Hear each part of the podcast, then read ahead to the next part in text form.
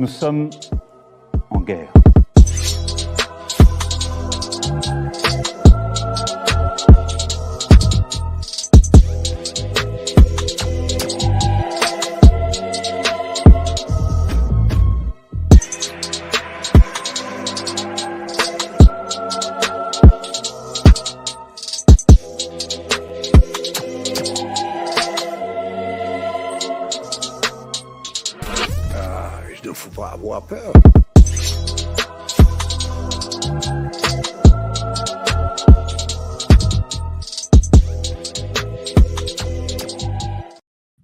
Bonsoir à tous, bienvenue sur Géopolitique Profond. Ce soir, j'ai le plaisir de m'entretenir pour un entretien assez spécial qui sera un entretien débat avec Nicolas Fort de la chaîne Sunrise. Bonsoir Nicolas, comment ça va? Bonsoir Raphaël, bah écoute, euh, ça va très bien, un petit peu chaudement en ce début d'été, mais on est dans le thème Sunrise finalement, donc pourquoi pas. Alors, avant de commencer, parce que donc là, ça va être un entretien très particulier, les gens peuvent le voir dans le titre. Donc, c'est les complotistes sont-ils les idiots utiles du système? C'est un véritable sujet à traiter. Euh, c'est un sujet que tu as beaucoup traité aussi de, de ton côté, euh, qui a même amené donc des critiques avec un terme que tu utilises, qui est les populo-conspi qui a amené même à recevoir des critiques même de notre part euh, sur notre chaîne et le travail que l'on fait. Mais avant ça, pour que les gens puissent comprendre progressivement ta ligne, est-ce que tu peux commencer par te présenter, parler un peu de ton parcours et même de ton média et de ce que tu fais? Ouais, bah très rapidement, euh, donc euh, Nicolas Fort, j'ai 33 ans et euh, après un parcours passé par euh, Info, TV Liberté et compagnie, je suis arrivé à lancer Sunrise, enfin à relancer Sunrise, qui était un média qu'on avait lancé avec un ami plusieurs années maintenant, que j'ai repris intégralement et qui réalise des, enfin je réalise via cette chaîne, hein, Nicolas Fort Sunrise sur YouTube. Vous avez des analyses politiques, idéologiques, sociales, culturelles même, avec euh, globalement deux émissions par semaine. Euh, en tout cas, c'est le cas la plupart du temps. Une émission en direct tous les mardis qui s'appelle Nouvelle Vague, euh, qui a pour but d'analyser un peu l'actu avec des, des invités, euh, avec euh, de mettre en avant aussi des choses positives. Et euh, en, le week-end, il y a également une vidéo d'analyse plus classique. Par exemple, la dernière, c'était sur euh, l'immigration est-elle écologique? Celle d'avant, c'était sur euh, le féminisme à l'épreuve, féminisme gauchiste à l'épreuve de, de la science. Bref, voilà, j'essaie de varier les formats, mais toujours avec un même objectif très idéologique, c'est-à-dire combattre le gauchisme. Et justement, donc, avant qu'on rentre dans le vif du sujet, qui va être donc de parler, de définir ce qu'est le populo-conspirationnisme et les dangers que ça peut représenter. Donc, si tu combats le gauchisme, euh, ça veut dire que tu es sur quelle ligne exactement? Parce que c'est là, à mon avis, on risque d'arriver sur des points de divergence, euh, sur des cibles que l'on peut choisir dans la lutte politique. Mais je pense que c'est important quand même de, de se présenter clairement. C'est-à-dire quelle ligne tu veux dire euh, Ligne identitaire, tu veux un terme comme ça? Bah, par exemple, hein, Non, non, moi je suis, bah, je suis un, un, un identitaire. euh, Oui, je considère que l'identité euh, bioculturelle est super importante, que tout un, une- un pan de cette identité qui est justement la biologie est complètement nié par ce que j'appelle les obscurantistes égalitaristes.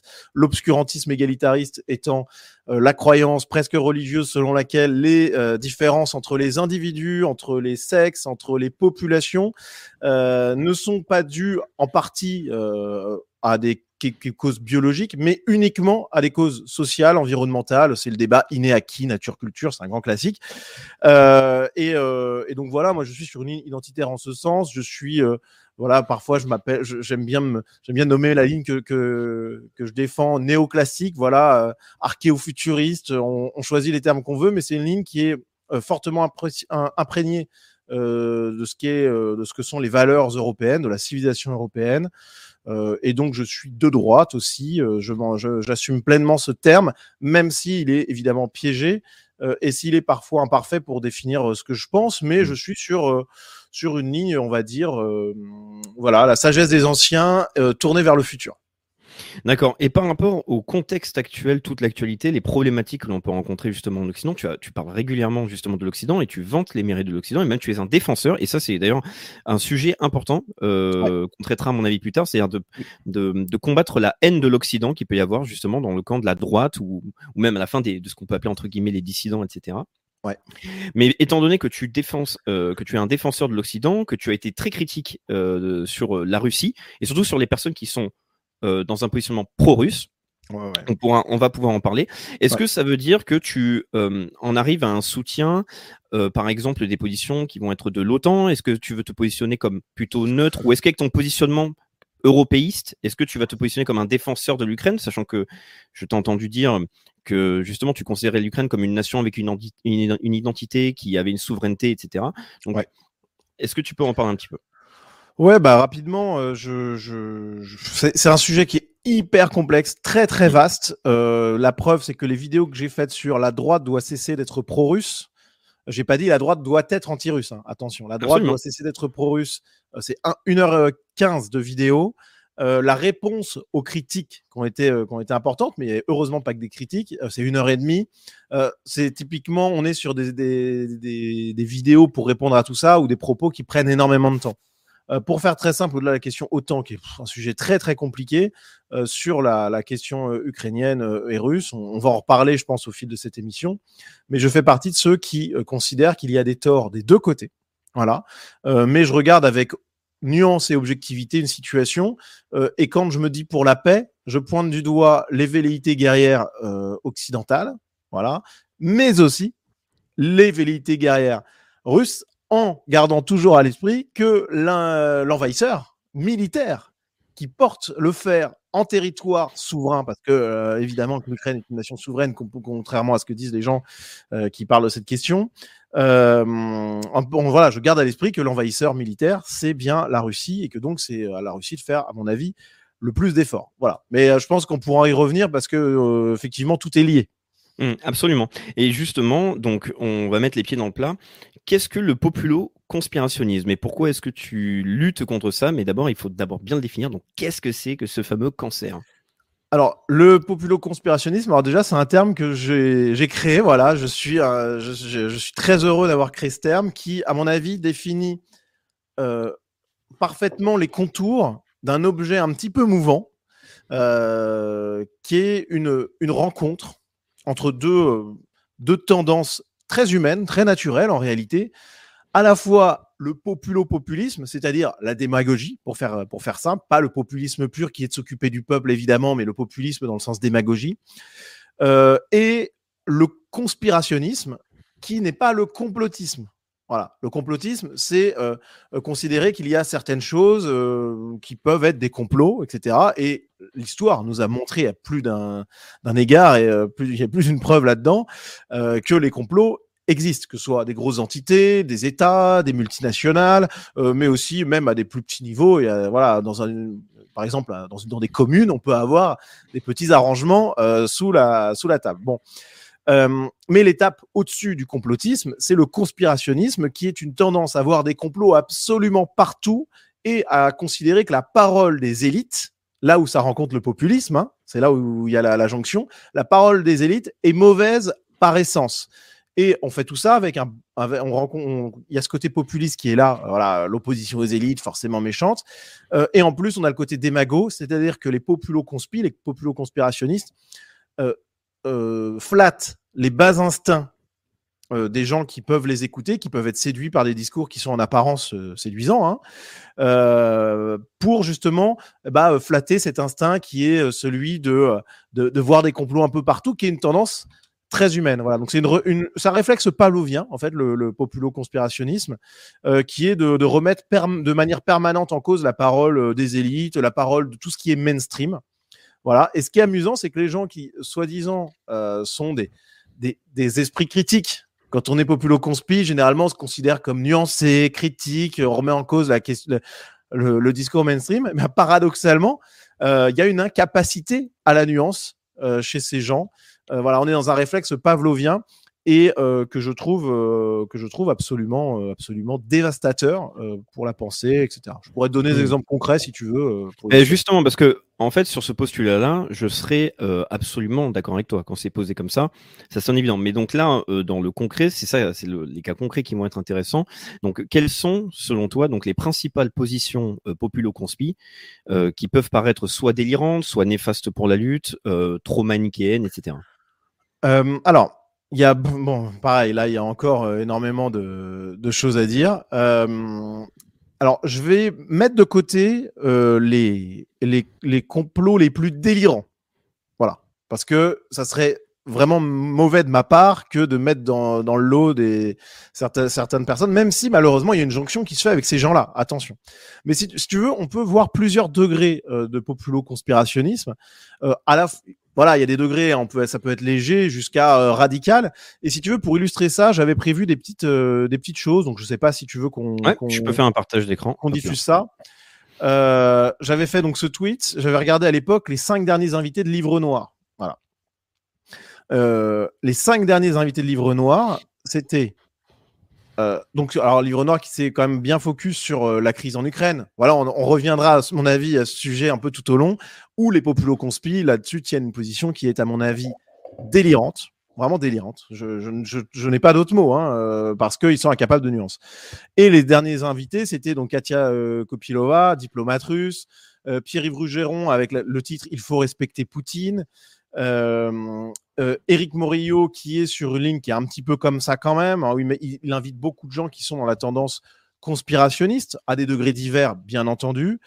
Euh, L'Ukraine est la chair à canon de l'Occident, voilà, avec l'anti-occidentalisme, qui est aussi une constante des populo-conspirationnistes, on va y revenir.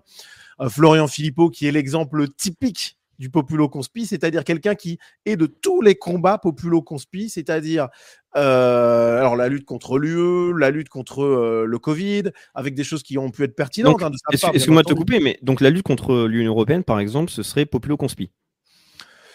Il y a des aspects euh, qui sont là, c'est-à-dire le côté élite qui veut euh, nous dominer à tout prix, le côté euh, on est prisonnier à tout prix de l'EU, il faut en sortir pour changer les choses.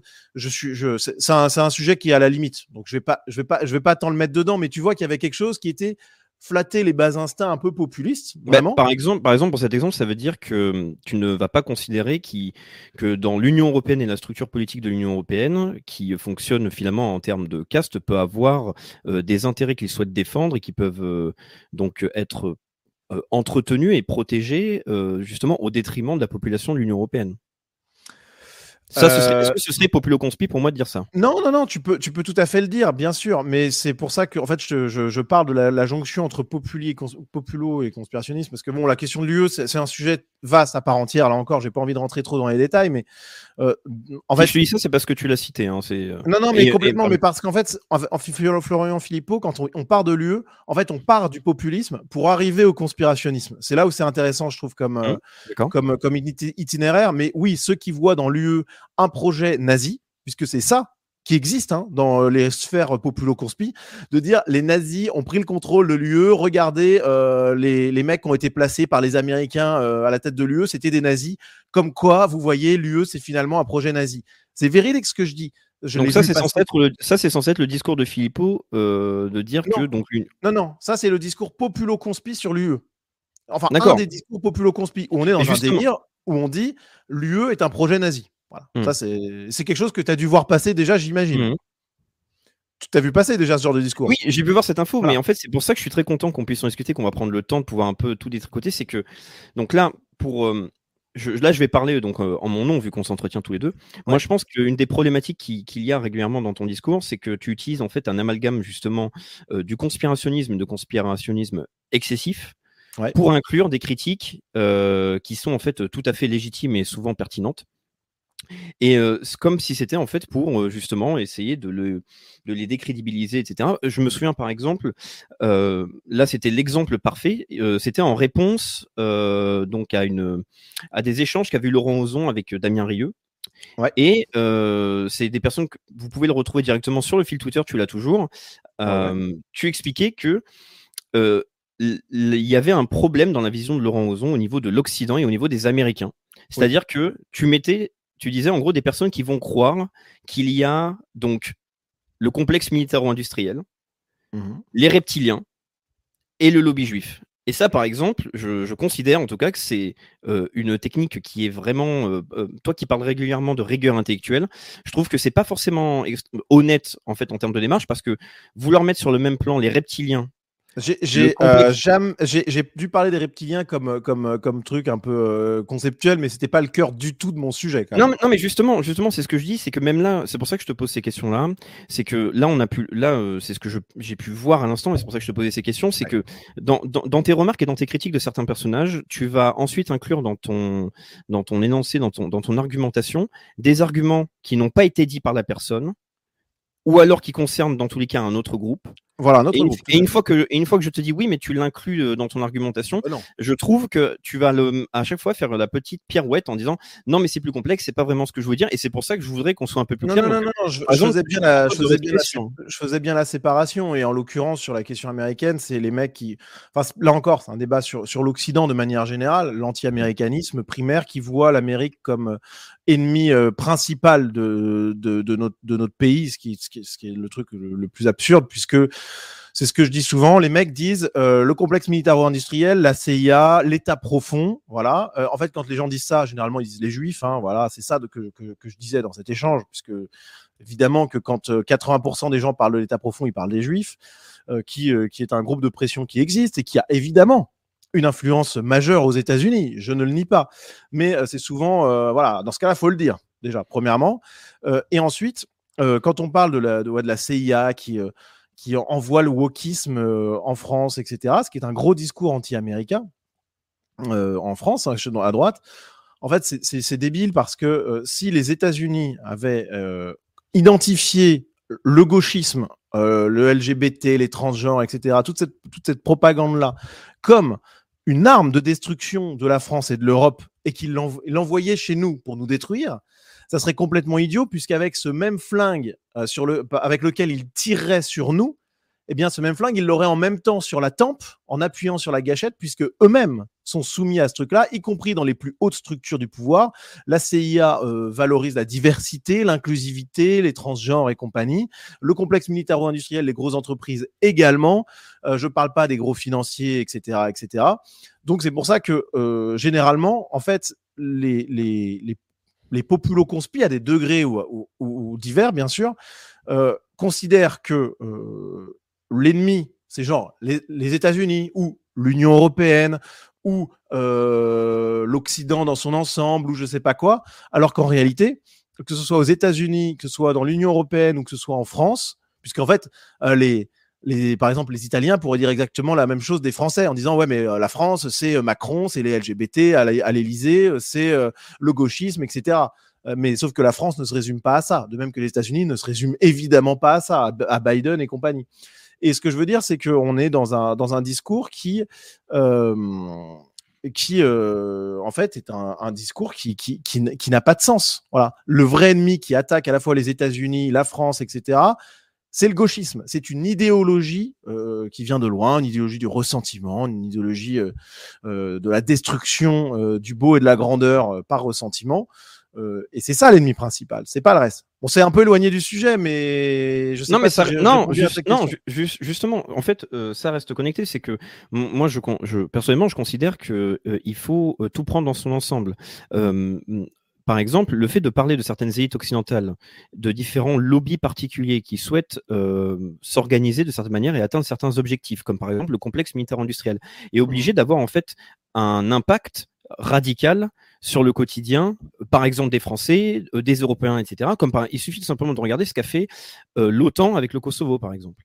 L'OTAN, ce qu'a fait avec le Kosovo, par exemple, c'est tout simple. Juste par l'action du Kosovo, du fait d'avoir justement avoir pu bombarder la Serbie en 99, euh, pourquoi la Russie en fait n'aurait pas une légitimité comme l'OTAN a une légitimité? Là dans ce débat-là géopolitique Pourquoi la Russie n'aurait pas une, légi- une légitimité Eh la Crimée, par euh, gros- ça, c'est une énorme incohérence des populo-conspi qui ne sont pas une inco- un- incohérence prête, près. Pardon.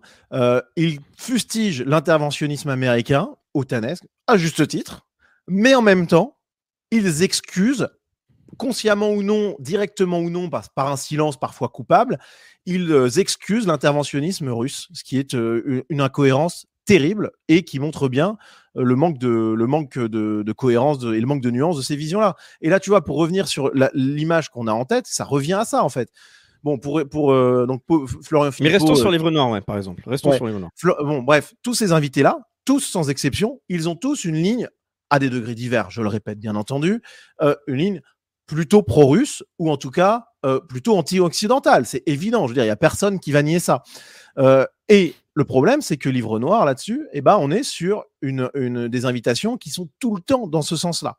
Alors on va me dire livre noir maintenant là ça a été un peu repris en main, ça va changer de ligne peut-être, etc. Bon ok, mais à un moment c'était ça. Et cet exemple-là, je le trouve, euh, je le trouve concrètement, on est dans ce manque de nuance de cette ligne-là. On ne donne pas la parole à des gens qui pourraient essayer d'expliquer que bah, l'Ukraine, c'est quand même une nation souveraine. Alors euh, oui, il y a eu des, il y a eu des manœuvres de l'OTAN pour euh, énerver euh, la Russie, etc., etc. Ok, mais il y a aussi quand même une invasion d'une nation souveraine qui n'est pas excusable parce que je suis désolé, mais au 21e siècle, faire la guerre et tuer des dizaines, faire tuer des dizaines de milliers de jeunes Européens, ce n'est pas excusable. Voilà, je, voilà, et tous ceux qui ferment les yeux là-dessus honnêtement, euh, sont des salauds. Voilà, je, le dis clairement. C'est ce qu'a fait, euh, ce qu'a fait la Russie, c'est inexcusable. Il n'y a pas, il a pas d'autre mot. Et on peut comprendre que les provocations occidentales aient pu énerver la Russie, qui voyait l'Ukraine comme son précaré, ok, parce qu'ils sont encore dans une logique impériale ce qui est euh, dégueulasse et ce qui devrait être combattu notamment par tous les souverainistes euh, français. Mais bon, euh, mais, mais, mais on ne fait pas la guerre, on ne tue pas des dizaines de milliers, voire plus, de jeunes Européens au XXIe siècle. C'est c'est absolument abominable. Enfin voilà, bon bref, je ne vais pas m'étendre là-dessus, mais le fait de ne donner la parole qu'à un camp, c'est un manque de nuance terrible. Mmh. Voilà. Ça, ça c'est ce que je pourrais comprendre. Après, la position de l'Ukraine, par exemple, euh, là, tu as une, une position euh, euh, très sûre de toi pour dire que l'Ukraine a une souveraineté, a une histoire et c'est une nation, etc. Donc, ah oui. oui, mais en fait, c'est que par exemple, ça peut couper un certain débat parce que est-ce que ça veut dire que toutes les personnes qui souhaiteraient analyser la problématique de l'Ukraine, comme par exemple la révolution en 2014 avec l'Euromaïdan, où il y a eu en fait justement euh, des agissements euh, des services secrets occidentaux pour justement parler de ça, est-ce que là, ça ne crée pas en fait des problématiques où il y a besoin justement de nuances, de compréhension, en se disant que l'Ukraine est un territoire, par exemple, corrompu un territoire où il y a justement énormément donc de, de trafic. On sait qu'il y a aussi du trafic d'organes et trafic d'enfants, que c'est un lieu donc de haute corruption. Euh, non, mais pour l'Ukraine et ce que ça a amené en fait aussi le, le après avec le temps. Je, connais ce truc-là, mais oui, non, mais est-ce que ça rend obligatoirement du coup populo-conspi euh, de, de, se poser ces questions? Là, je pense que par exemple, c'est euh, de ton côté où je trouve qu'il y a un manque de nuance parce qu'il y a un engagement. Mais non. Et une certitude dans la, dans la vidéo que j'ai faite sur ces trucs-là, et j'en ai parlé ensuite d'ailleurs, je, je, dis bien que oui, il y a eu des agissements occidentaux, euh, des services, mais normal. Mais comme il y a eu des agissements des services russes, faut pas mmh. rêver. Les services russes aussi ont agi euh, en Ukraine et l'influence de Poutine, elle était gigantesque. Mais ça, les, les ne veulent pas la voir parce qu'en fait, au fond, ils aiment bien Poutine parce qu'ils le fantasment comme défenseur des valeurs traditionnelles euh, de l'Europe, ce qui est complètement faux. Il suffit d'aller voir ma vidéo Pourquoi la droite doit cesser d'être pro-russe pour le comprendre. Mais, pas, mais euh, pour revenir à la souveraineté de l'Ukraine, c'est un, un, sujet qui est là aussi complexe. Mais 1991, euh, le référendum, référendum extrêmement clair, y compris dans les zones d'ailleurs du, Donbass, euh, avec, euh, je crois que c'est la moyenne, c'est 90% pour l'indépendance, je crois, de, mémoire. Hein. je crois que c'est même plus, mais bon, passons. derrière, il y a la. Donc déjà, quand un peuple se définit en tant que tel, d'accord, et et le, clame haut et fort, je veux dire, déjà, c'est une bonne preuve qu'il existe. Voilà. Ensuite, il y a eu du temps qui a passé. Maïdan, c'était pas une manipulation pure et euh, totale des services occidentaux, très loin de là.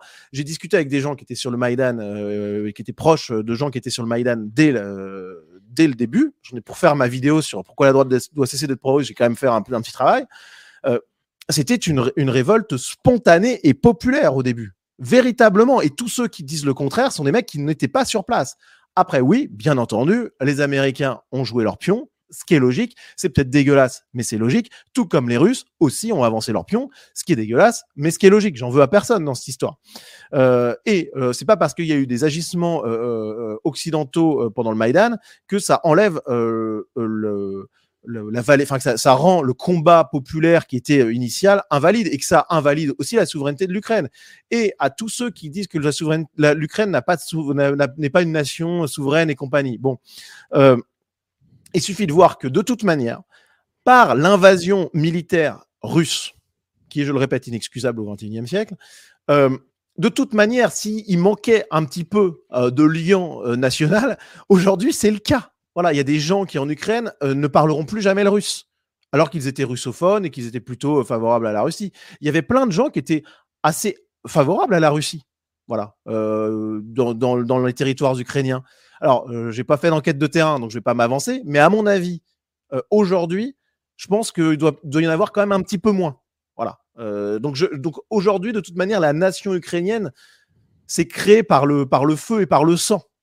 De, tout- de, toute- de- de toute manière. Donc là, maintenant, c'est certain. Ça, par Bah contre, oui. c'est certain. Aujourd'hui, on peut reconnaître le fait que le fait qu'il y ait le conflit, ça a ravivé une, une identité euh, ukrainienne et ça a créé une identité ukrainienne. Le problème, en fait, c'est, comme je le dis, c'est que je pense, j'ai quand même vachement l'impression que dans tes analyses, dans ton jugement, tu vas en fait tout englober et euh, dire qu'en fait, on ne peut pas, en fait, finalement, euh, être pas forcément intégralement pro-russe, mais être vivement critique de l'OTAN parce qu'on va considérer qu'ils ont eu en fait une présence beaucoup trop importante, des agissements euh, euh, clairs et déterminants dans énormément d'événements. Je t'ai cité par exemple le Kosovo, mais tu, euh, tu Ouais. as justement les actions en Ukraine et qui en fait, là Ouais. pour le coup, si tu es, fran- si tu es patriote français et européen, tu devrais te dire que c'est inadmissible justement pour la stabilité et la paix française ou européenne.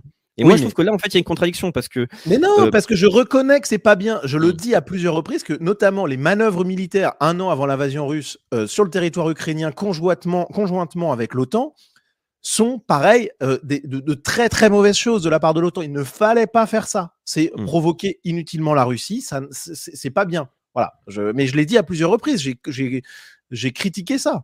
Donc en fait, moi, Mm. je suis dans la vision nuancée. Je dis oui, il y a des torts du côté occidental. Il n'y a pas que cela, évidemment. hein. Mais il y a aussi des torts du côté russe, évidemment. Et le problème, c'est que là où les populo-conspis, ceux que j'appelle populo-conspis, se mettent en branle, et je vois qu'ils sont extrêmement nombreux dans le chat, euh, c'est qu'ils sont incapables de pointer du doigt les torts de l'OTAN et les torts de la Russie.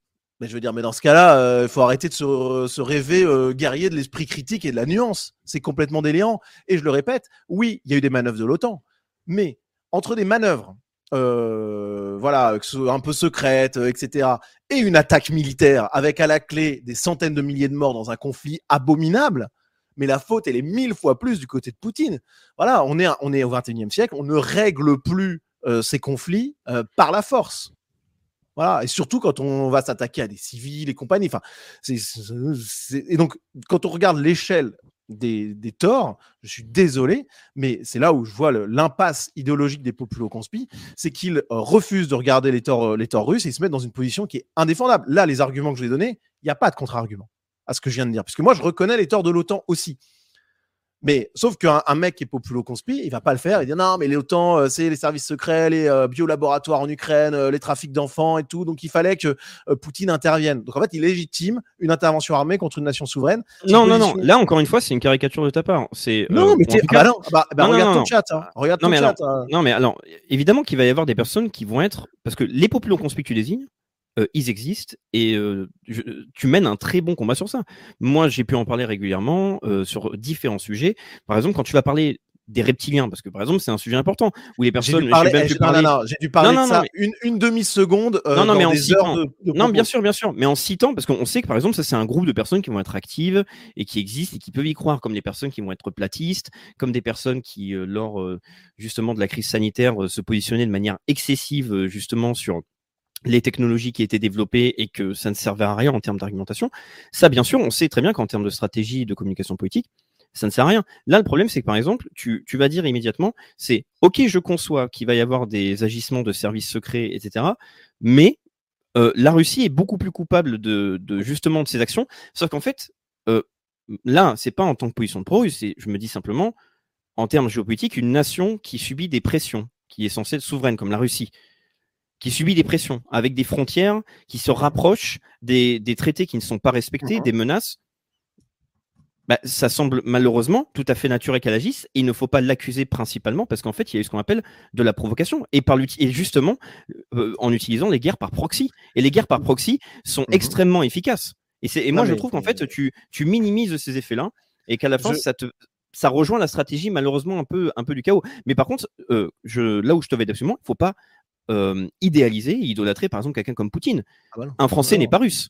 Un Français n'est pas russe. On n'est pas slave non, mais je, je- en fait, la- le problème de ton discours ici, c'est que tu vas légitimer, que tu le veuilles ou non, quand tu tiens ces propos-là, je je t'accuse pas de le faire euh, consciemment, évidemment, mais tu vas légitimer en disant la, la Russie Hmm. avait raison Voilà. Donc là, excuse-moi, il y a une question qui apparaît parce que c'est quelqu'un qui a donc fait un c'est merci Jessie. Donc, en est-il du bombardement de l'Est de l'Ukraine par le gouvernement ukrainien pendant 8 ans avant l'intervention De toute façon, on va pas parler trop longtemps Ah, de, guerre civile euh, provoquée par des séparatistes pro-russes, euh, payés par le, euh, financés par le Kremlin directement, ou alors qui voulaient se faire financer par le Kremlin. Euh, des bombardements qui ont fait beaucoup moins de morts que tout ce que les populo-conspires répètent à longueur de journée euh, sur, euh, sur la question, et surtout qui se sont, euh, qui se sont focalisés sur euh, un ou deux ans, et pas depuis huit ans en réalité. Donc euh, oui, il y a eu, euh, il y a eu une guerre civile avec des séparatistes.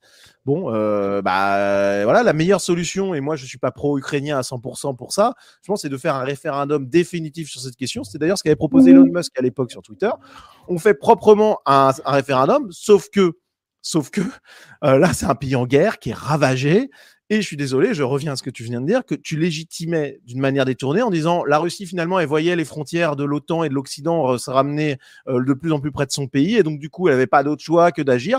Bah, il y a plein d'autres choix avant d'utiliser la force, énormément d'autres choix et il y a aussi le choix d'accepter qu'on est un empire sur le déclin. Voilà, Euh, la France, ça a été un empire qui a été sur le déclin, euh, et bah, ça c'est fini.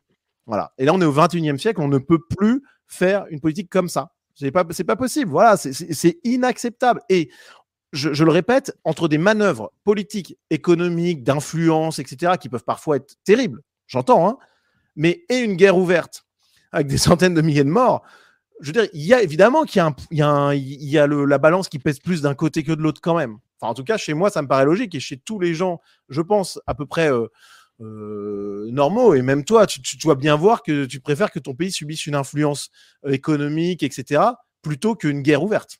Mais si tu me fais, si tu me poses une question rhétorique comme ça, je suis obligé de répondre de cette manière, évidemment. Mais c'est exactement ce qui se passe en Ukraine. Oui, mais le problème, c'est que pour comprendre une problématique, et c'est justement le- la base du sujet, c'est de parler justement des populo-conspis, des complotistes, des Ouais. personnes qui peuvent avoir une vision excessive. Bien sûr, c'est que il faut donc faire preuve de nuance. Et malheureusement, euh, là, par exemple, pour ce sujet-là, en fait, on quitte la nuance et on rentre, même si, enfin, on rentre dans l'émotionnel quelque part. Parce qu'en fait, on va dire en nombre de morts, et je dis pas que c'est injustifié, mais c'est qu'on on compte les morts, et je pense que ça peut euh, faire dériver d'une analyse qui permet de voir en fait des ennemis qui sont présents et qui continuent à alimenter un certain chaos en Occident. Il faut, à mon avis, euh, euh, parler tout simplement des sabotages qu'il y a eu par exemple sur Nord Stream. Là, il y a encore eu un nouveau, euh, Ça, un nouvel accident, costaud, etc. qui, qui pénalise l'intégralité justement de l'économie euh, européenne. En mars 2022, la guerre a été déclarée en février. En mars 2022, il y avait des pourparlers qui avaient été acceptés par les Ukrainiens. Et c'est Boris Johnson qui a agi pour interdire ces pourparlers-là. Donc, D'accord, mais il y a des. y- y- ce sont donc, des là, par exemple- là, par exemple- impardonnables. Ce sont Oui, des mais- torts qui sont parfois impardonnables, bien sûr. Mais, mais, mais malgré tout, malgré tout, cela n'empêche que euh, euh, on peut accepter de perdre. Voilà, on peut accepter de perdre et on peut accepter de le faire euh, sans déclencher une guerre par dépit. Moi, c'est mon propos. Je sais que c'est, voilà, moi, c'est une vision très réelle politique, un peu, euh, voilà, on peut accepter de perdre, euh, on peut accepter de décliner, on peut accepter que l'influence euh, occidentale est trop forte pour garder l'Ukraine complètement, et donc, eh bien, se résoudre à, euh, à la laisser tomber, à l'abandonner complètement. Je le répète, Ukraine, nation souveraine, l'influence russe était aussi- était aussi gigantesque dans ce pays. Euh, bon, bah, à partir de là, euh, les mecs ont perdu. Je comprends que ça soit quand on se quand on se croit encore au temps des empires et de la guerre froide. Je crois, je comprends que ça soit impardonnable et que dans ce cas-là, on, on montre les muscles. Ok, je comprends ça pragmatiquement. Tu vois, je suis pas débile, je suis pas fermé au truc. Mais sauf que euh, quand on regarde ça de l'extérieur, même sans être un monstre froid, euh, en, essayant de rester plutôt un monstre froid le plus longtemps possible, objectivement, entre des influences économiques parfois extrêmement euh, fortes et virulentes et enfin des influences euh, de renseignement, euh, de dé- déséquilibre et compagnie géostratégiques parfois extrêmement forts et une guerre ouverte, je suis désolé, mais pour moi, il n'y a pas photo. Voilà, si j'étais euh, si j'étais ukrainien aujourd'hui, euh, je préférerais subir les influences économiques américaines et russes d'ailleurs, plutôt que de voir euh, cette guerre-là sur mon sol, tout simplement. D'accord. Donc re- revenons-en donc euh, au complotisme. Est-ce que tu as d'autres donc thématiques euh, justement Ah ouais. qui te semblent importantes à citer Ouais, pour, pour, pour, les, pour les gradients, parce que quand même, là, c'était une limite un peu, le livre noir, c'était un peu une, une limite Mm. euh, différente. Euh, bon, après, il y a des. Je, Je vais citer un peu des exemples, des exemples un peu fous, mais, par, mais qui sont des gens qui ont audience. Je vais, citer- je vais parler de Bertrand Scholler, par exemple, qui est dans le. pop- Là, c'est un populo-conspi pur, OK?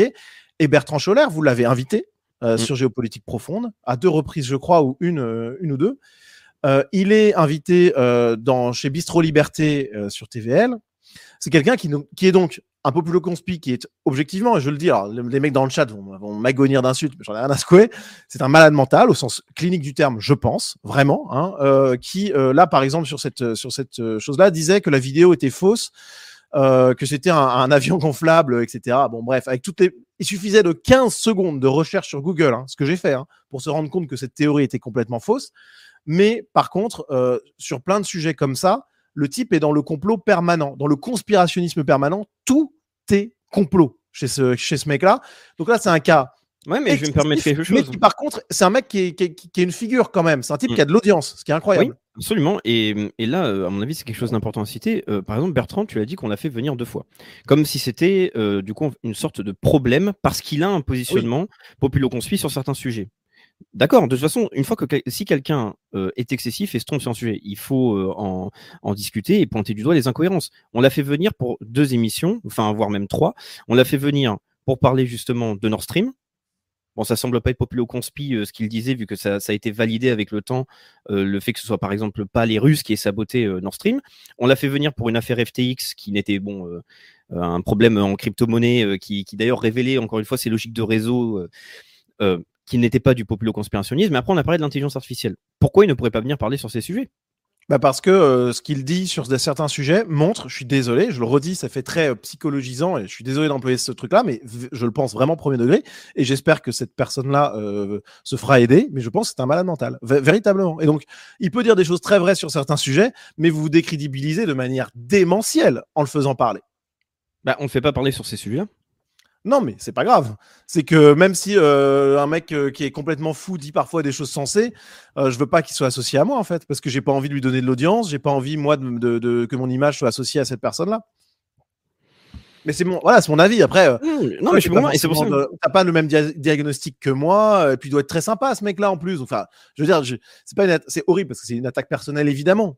Mais c'est pas, enfin, en fait, j'ai un peu de pitié en fait pour euh, pour pour ce truc-là. Ce qui m'embête avec euh, cette cette mouvance populo-conspirationniste, c'est qu'elle a un, un effet euh, extrêmement délétère euh, sur plein sur plein de choses. Et on pourrait citer Sylviano Trota aussi, qui est alors lui dans un délire complètement Ça, fou, mais mais non, mais ça, c'est un bon exemple. Parce que justement, euh, je conseille à tous les personnes qui vont regarder ces vidéos de regarder le débat que tu as pu faire, honnête, des deux parties, avec Monsieur K. Ouais. Était justement un, un bon débat intéressant parce que là, par exemple, ça permet de montrer un des problèmes en fait du complotisme et des excès du complotisme. C'est que c'est pas binaire. juste- il faut il faut regarder le débat, mais aussi euh, La le- réponse que tu fais, ouais, la rectification. Parce que je me suis rendu compte que ce qu'il disait avec beaucoup d'assurance euh, était euh, sorti de sources, mais totalement folles. Mmh. Vraiment totalement folles. Et d'ailleurs, j'ai- à partir de ce moment-là, j'ai décidé de ne plus échanger avec de des populos conspi. Voilà.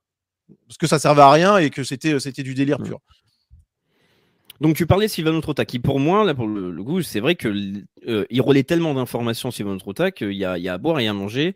Et euh, malheureusement, bon ben là on quitte la rigueur intellectuelle et ça sombre des fois dans, dans du complotisme pur. Oui, Mais absolument. là, là, il est fou. Typiquement, sur cette question, il parle du mont Etna en, en disant l'Etna a été filmé hier en émettant plus de CO2 que l'homme n'en a jamais créé. Alors évidemment, c'était même pas, en plus, c'était pas, euh, c'était pas, euh, c'était pas hier. Enfin bon, bref, je, je sais même pas si c'était hier. Faut, faut- bon, bref, mais en tout cas, ce qui est intéressant, c'est que euh, quand tu, fais des recherches sur cette chose-là, qui est souvent un, fait cité que j'avais entendu et que, à par inclinaison, on peut se dire, bah tiens, ça peut être vrai. Mais le fait que les volcans émettent plus de CO2 que l'activité humaine est totalement faux totalement faux et on a tous les arguments sci- scientifiques de manière imparable euh, qui, le disent. Donc, je veux dire, les mecs font même pas deux secondes de recherche Google euh, pour comprendre que leur argument est complètement fou. Mais ils le font quand même. Ils ont une audience de dingue. Sylviano Trotta, c'est combien d'abonnés? 123 000 abonnés sur Twitter. Non, mais c'est pas des no-name. Hein. C'est des mecs qui sont écoutés, qui ont de l'influence. Hmm, ben, de toute façon, oui, quand on voit les informations qui sont de toute façon euh, totalement hétérogènes, euh, il y a absolument de tout. Mais est-ce qu'on peut en venir sur un autre sujet donc du complotisme? Parce que là, Ça, ce sont à chaque fois encore une fois des cas extrêmes. Parlons justement des élites. Parce que là, c'est par exemple là où je vais avoir un point de désaccord et je pense qu'on peut en débattre. euh, ça peut être intéressant. Euh, selon toi, c'est une vision euh, donc conspi de, de voir, euh, de parler d'élite occidentale? Alors peut-être que tu dis à chaque fois, que, enfin peut-être que tu dis que il faut que des personnes qui vont parler des élites vont voir ça comme un seul et même corps, sauf qu'il y y a aussi des personnes qui vont dire qu'il y a différents lobbies qui veulent défendre leurs intérêts. Mais je sais que tu es contre cette vision-là. Et que c'est pour toi une vision donc conspi qui peut être même euh, manichéenne, quoi. Bah, écoute, sur le, sur le, le- en fait, l'anti-occidentalisme, c'est une, un des piliers du, du, du populo-conspirationnisme. Pourquoi? Alors, c'est, euh, c'est euh, comment Alors, faut que je, faut, faut- c'est un symptôme. En fait, c'est un symptôme du truc. Euh, en réalité, les populo-conspi euh, euh, considèrent que toutes les élites sont néfastes. Bon, Euh, et euh, ont un horizon qui est euh, la société dans laquelle on vit, elle est gouvernée par des élites secrètes qui contrôlent tout ou qui contrôlent énormément de choses. Je vais essayer de pas trop caricaturer évidemment, qui contrôlent énormément de choses, qui nous imposent énormément de, choses néfastes, qui vont de plus en plus nous amener des choses néfastes, voilà, qui vont nous imposer des, choses de plus en plus néfastes. Et face à ça, cette énorme conspiration, euh, eh bien, euh, l'horizon, l'espérance des populo-conspi, c'est l'effondrement c'est l'effondrement euh, de la société occidentale et compagnie. Et, et c'est pour ça que les types te mettent l'Occident comme ennemi à abattre. Alors, ce qui veut tout et rien dire, puisque les types te parlent de l'Occident en te le résumant à Biden, au transgenre et à l'immigrationnisme, alors que c'est évidemment pas du tout ça, puisqu'il y a énormément de choses, ne serait-ce qu'aux États-Unis, il y a 50% de gens qui votent Trump et qui sont bien plus radicaux idéologiquement d'ailleurs que des Français. Euh, et puis on pourrait, il y a euh, l'Europe centrale. Et puis on pourrait dire que c'est, un- un argument totalement euh, délirant puisque je, je me répète un peu, mais je pense que c'est important. Ceux qui résument l'Occident à ses travers les plus les plus incroyables, les plus condamnables, critiquables, eh bien, dans ce cas-là, pourrait dire l'ennemi, euh, c'est l'Occident, mais c'est aussi la France, parce que la France, c'est Macron, c'est les dégénérés, etc. Et donc, quand on désigne l'Occident en tant que bloc euh, comme ennemi, en le euh, rapportant, en le, en le, rapprochant euh, de ses travers évidemment critiquables, c'est une faiblesse de l'esprit, c'est un, un problème de définition totale. Résumer l'Occident à ses travers n'a aucun sens. Voilà pourquoi le réflexe anti-occidental, euh, qui est un, symptôme de, de ce- de ce- cette thématique populo-conspirationniste, elle est, gênante parce qu'en gros, elle fantasme l'effondrement de l'Occident euh, comme solution à la, mainmise des élites sur nos vies.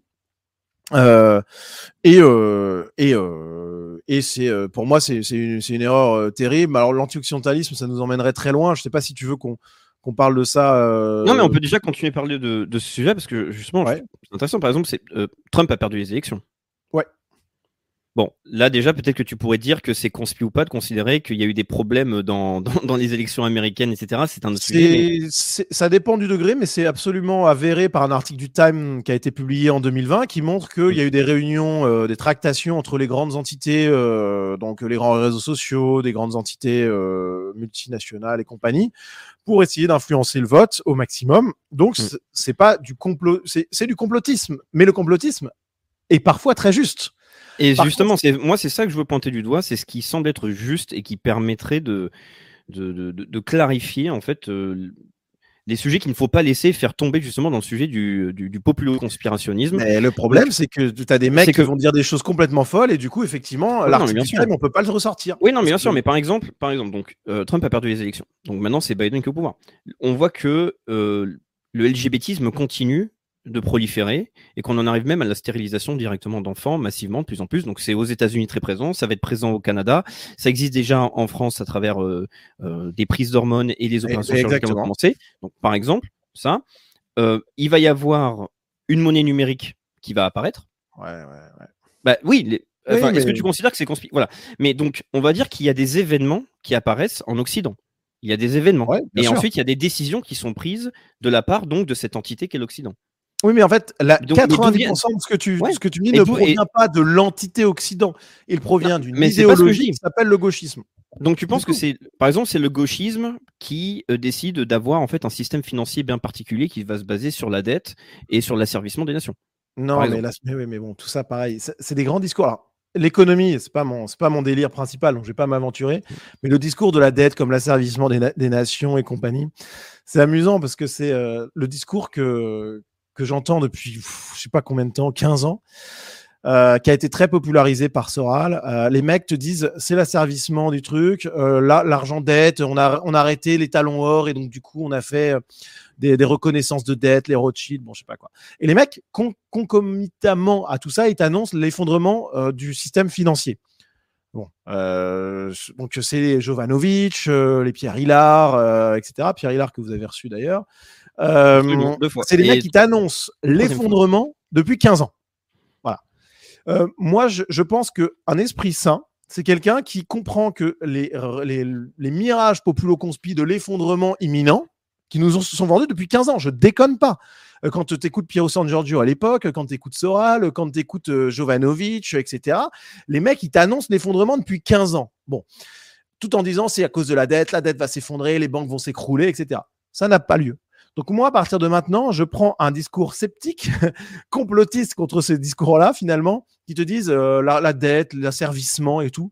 En réalité, je note que euh, l'humanité n'a jamais été aussi riche, aussi prospère et n'a jamais eu autant de confort qu'aujourd'hui. Euh, et euh, le système économique, pour aussi terrible qu'il soit dans l'esprit euh, des gens qui le critiquent, euh, il est quand même très confortable. Voilà. Alors peut-être qu'il va s'écrouler un jour. Bah non, mais, Mais- c'est là où moi, en fait, euh, je trouve ça hallucinant. C'est de dire, oui, non, mais bien sûr qu'il y a de la technologie, qu'il y a des infrastructures, qui d'ailleurs, euh, malheureusement, sont en train de s'effondrer, surtout les infrastructures publiques, etc. Mais il y a une inflation qui est quand même présente depuis un moment. Il y a une dévaluation de la monnaie. Il y a une perte massive du pouvoir d'achat. Là, aujourd'hui, par exemple, quelqu'un qui, qui est au SMIC, c'est-à-dire qui fait un travail avec un contrat classique sur un 35 heures, est-ce qu'il peut vivre aujourd'hui? Est-ce qu'en fait, même s'il n'y a pas d'effondrement radical, total, euh, Non, parce que tu as raison le- de parler des La, catastrophismes, la- grosse il y a un pourrissement lent, il y a un pourrissement lent extrêmement critique. Franchement, vient on s'éloigne totalement du sujet. Mais Non, pas bon, du tout. Non, non, non, on s'éloigne pas du sujet. Non, non, on Euh, en fait, si croire que le- ce que tu as dit là, la baisse, l'effondrement des services publics en France et compagnie, euh, la baisse de l'inflation, la baisse du pouvoir d'achat, etc. Si croire que ça c'est dû à l'économie, c'est possible à un degré ou à un autre, j'en conviens tout à fait. Mais je pense que pareil, les gens ne comprennent les populo-conspi parce que souvent ils refusent de voir la question euh, identitaire et la question de l'immigration. Mais euh, moi, je, dis, faisons des, enfin, étudions euh, comparativement l'Europe de l'Est, qui est aussi alors, soumise à l'asservissement des nations et compagnie. Mais par contre, ils sont en pleine explosion économique. Voilà. Pourtant, ils sont dans l'Union européenne. bon, voilà, ça. les États-Unis, ça marche bien aussi. Ils ont euh, un, un salaire médian qui est quasiment deux fois supérieur à, à la France. Pourquoi la France Entre Attends, autres- attends, pour les États-Unis, il y a, il y a- il y a presque il y a, il y a un très haut pourcentage de plus de 30% de la population américaine qui vit des bons. Ouais, non, mais, pour- mais-. Bien sûr, mais De- oui, mais sauf que, sauf Bah, que- euh, quand les gens crèvent de faim, ils ont besoin de bons pour s'alimenter, c'est peut-être parce qu'il n'y a pas forcément beaucoup de confort.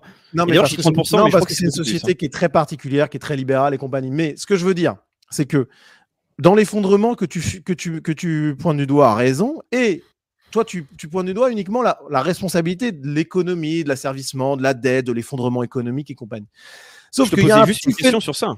il y a un petit, ça. il y a un petit phénomène qui s'est passé depuis quelques, quelques petites années en France et dans toute l'Europe occidentale, dans toute l'Europe de l'Ouest. Ça s'appelle l'immigration extra-européenne massive. Et la destruction des services publics, la destruction du pouvoir d'achat, euh, etc., etc. Je suis désolé, mais ça a un rôle au moins significatif. L'immigration extra-européenne Bah, dans ce phénomène-là. et ça a été, ça a été longuement analysé. Ça semble clair pour absolument tout le monde que ça a permis de créer un dumping social absolument énorme, par exemple. Oui, mais c'est pas une question de dumping social, c'est une question d'effondrement. Si tu, si tu, si tu comptes, euh, si tu, le calcul est évidemment extrêmement Bah, je peux complexe. traduire en français et dire effondrement social si tu veux.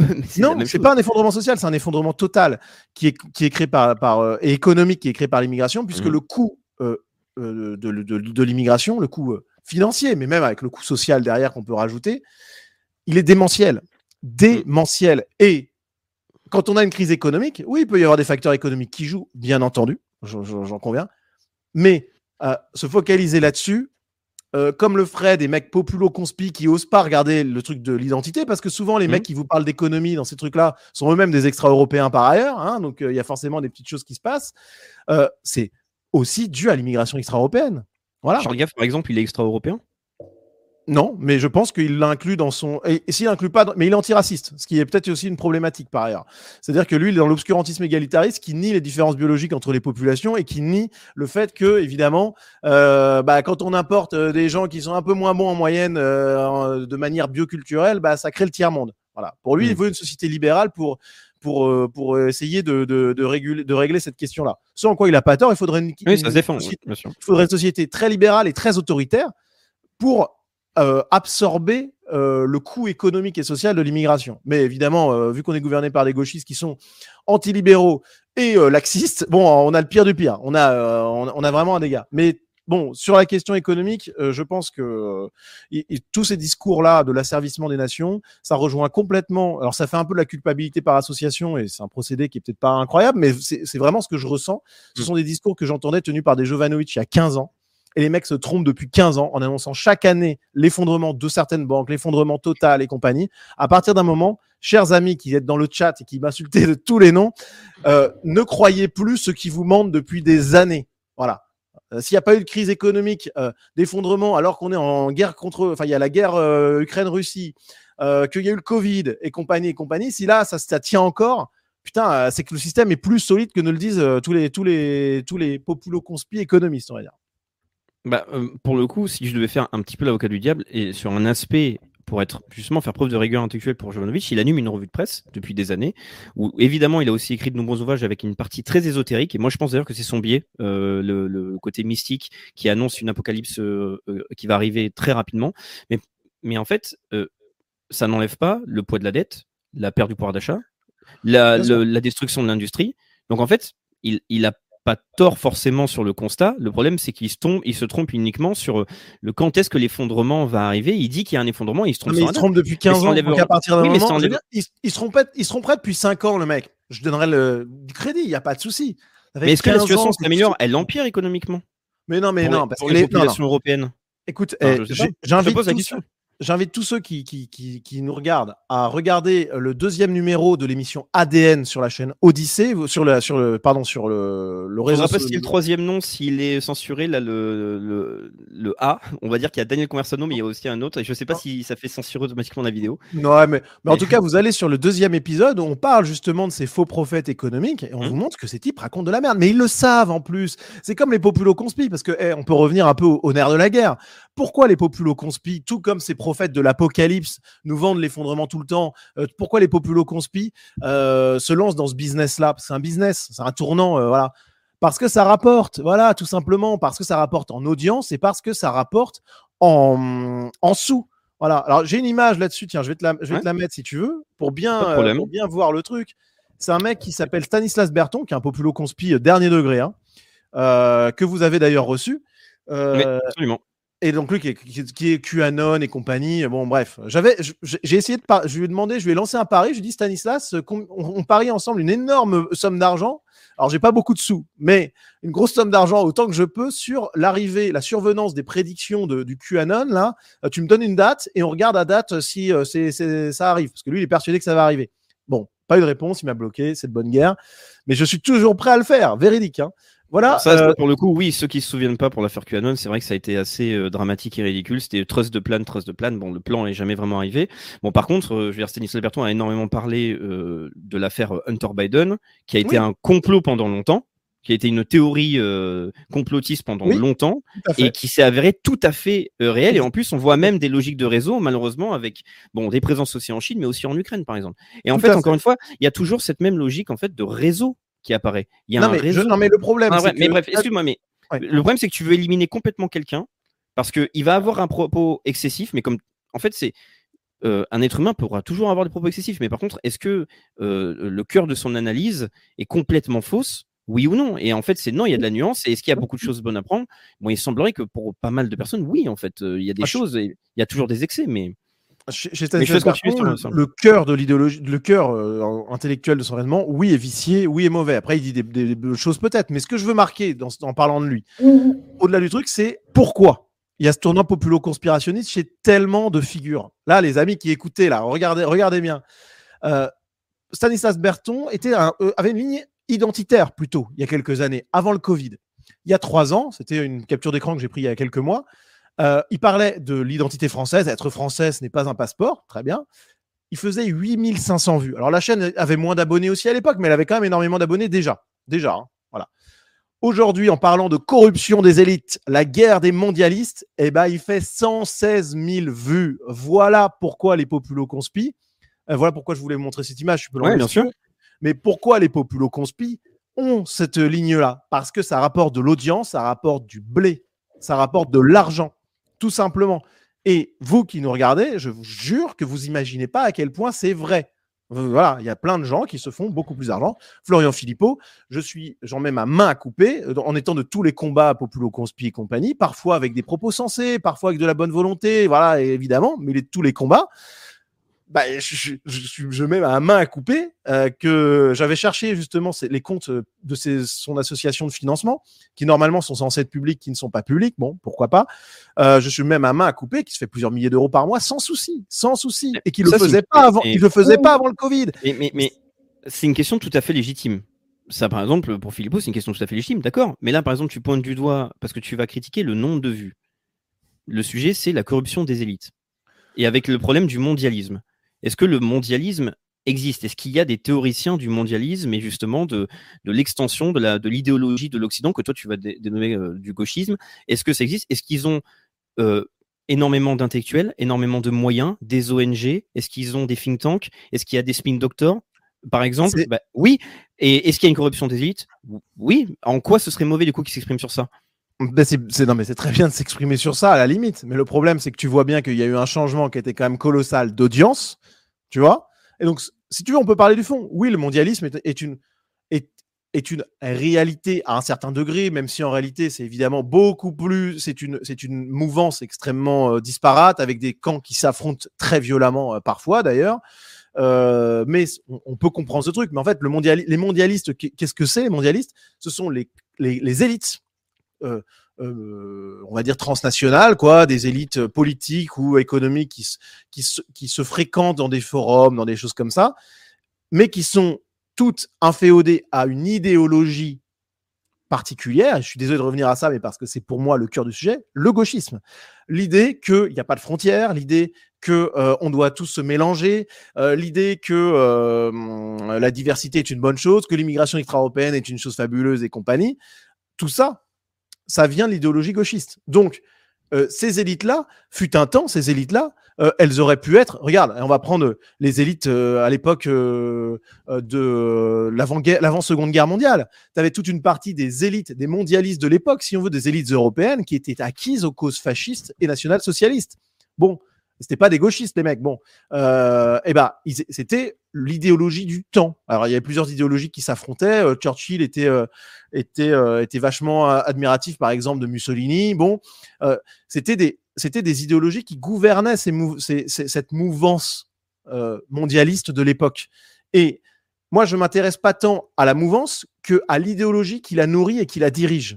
Voilà, mais de manière inconsciente. Et donc, c'est pour ça que, oui, dénoncer le mondialisme, c'est très bien. Moi, je préférerais qu'on dénonce le, gauchisme pour faire en sorte que ces élites-là, qui sont aujourd'hui effectivement contre nous, parce que ce sont des ennemis euh, énormes, hein, euh, eh bien, euh, elles comprennent, par exemple, que l'immigration extra-européenne, c'est pas une bonne chose. Voilà. Et si tout d'un coup, ces élites-là, elles se mettaient à nos côtés, en tout cas au mien, je sais pas ce qu'il en est des gens qui sont dans le chat, bah, dans ce cas-là, je ne serais pas allé critiquer en soi. En fait, il faut pas critiquer euh, tant le phénomène d'élite, qui est une, c'est une évidence historique. Il y a toujours eu des élites, il y en aura toujours. Et l'objectif, c'est plutôt d'essayer de les influencer et de les faire euh, basculer du bon côté, plutôt que de vouloir les détruire, puisque ça n'a aucun sens. Mais là encore, on, est sur le fond du sujet, mais la forme, c'est surtout que quand on parle des élites mondialistes et de la corruption des élites, bah, tout d'un coup, on fait beaucoup plus d'audience que euh, quand on parle d'identité. Quand on parle du Covid, on fait beaucoup plus d'audience que quand on parle d'identité. Et donc, évidemment, c'est beaucoup plus euh, sympa pour soi. On fait beaucoup plus d'audience, on vend plus de bouquins, on a plus d'argent, on a plus de reconnaissance. Donc, c'est un réflexe humain que de vouloir continuer là-dessus. C'est cette logique populo-conspirationniste que je, qui, est, qui est intéressante. Oui, mais euh, là, c'est très intéressant ce que tu as dit. C'est, euh, il faudrait convertir les élites, en fait. Bah, c'est un objectif qui, oui, qui, qui serait un objectif intéressant, effectivement. D'accord. Donc, c'est-à-dire qu'en fait, elles peuvent être converties par différents groupes. Et avec leur, leur pensée actuelle, leur, euh, leur, leur vision du monde actuel et leur relation actuelle, elles sont converties par qui actuellement? Parce que dans, moi, je comprends bien ce que tu dis. Le gauchisme. Et la, le la gauche, gauchisme. par exemple, non mais le gauchisme c'est bien, mais c'est très général. Le problème c'est que c'est extrêmement général. Dans la lutte politique concrète, dans la communication politique concrète, c'est trop abstrait. Il y a rien qui est désigné. Et le problème c'est que avec ce raisonnement-là, dès qu'on va arriver à désigner par exemple certains groupes d'influence, moi je dis et d'ailleurs c'est pour ça que j'avais cité au tout début de l'entretien le fait que tu avais mis sur la même ligne complexe militaro-industriel, euh, reptilien, lobby juif, etc. Le problème, c'est que dès qu'on va désigner un groupe et tenter d'analyser son influence, on va le catégoriser comme complotiste ou antisémite ou etc. n'importe quoi ou malade mental. Et en fait, ben, on ne peut avoir aucun pouvoir d'action concret. Par exemple, qu'est-ce que tu penses du Bilderberg qui s'est euh, rassemblé justement au Portugal?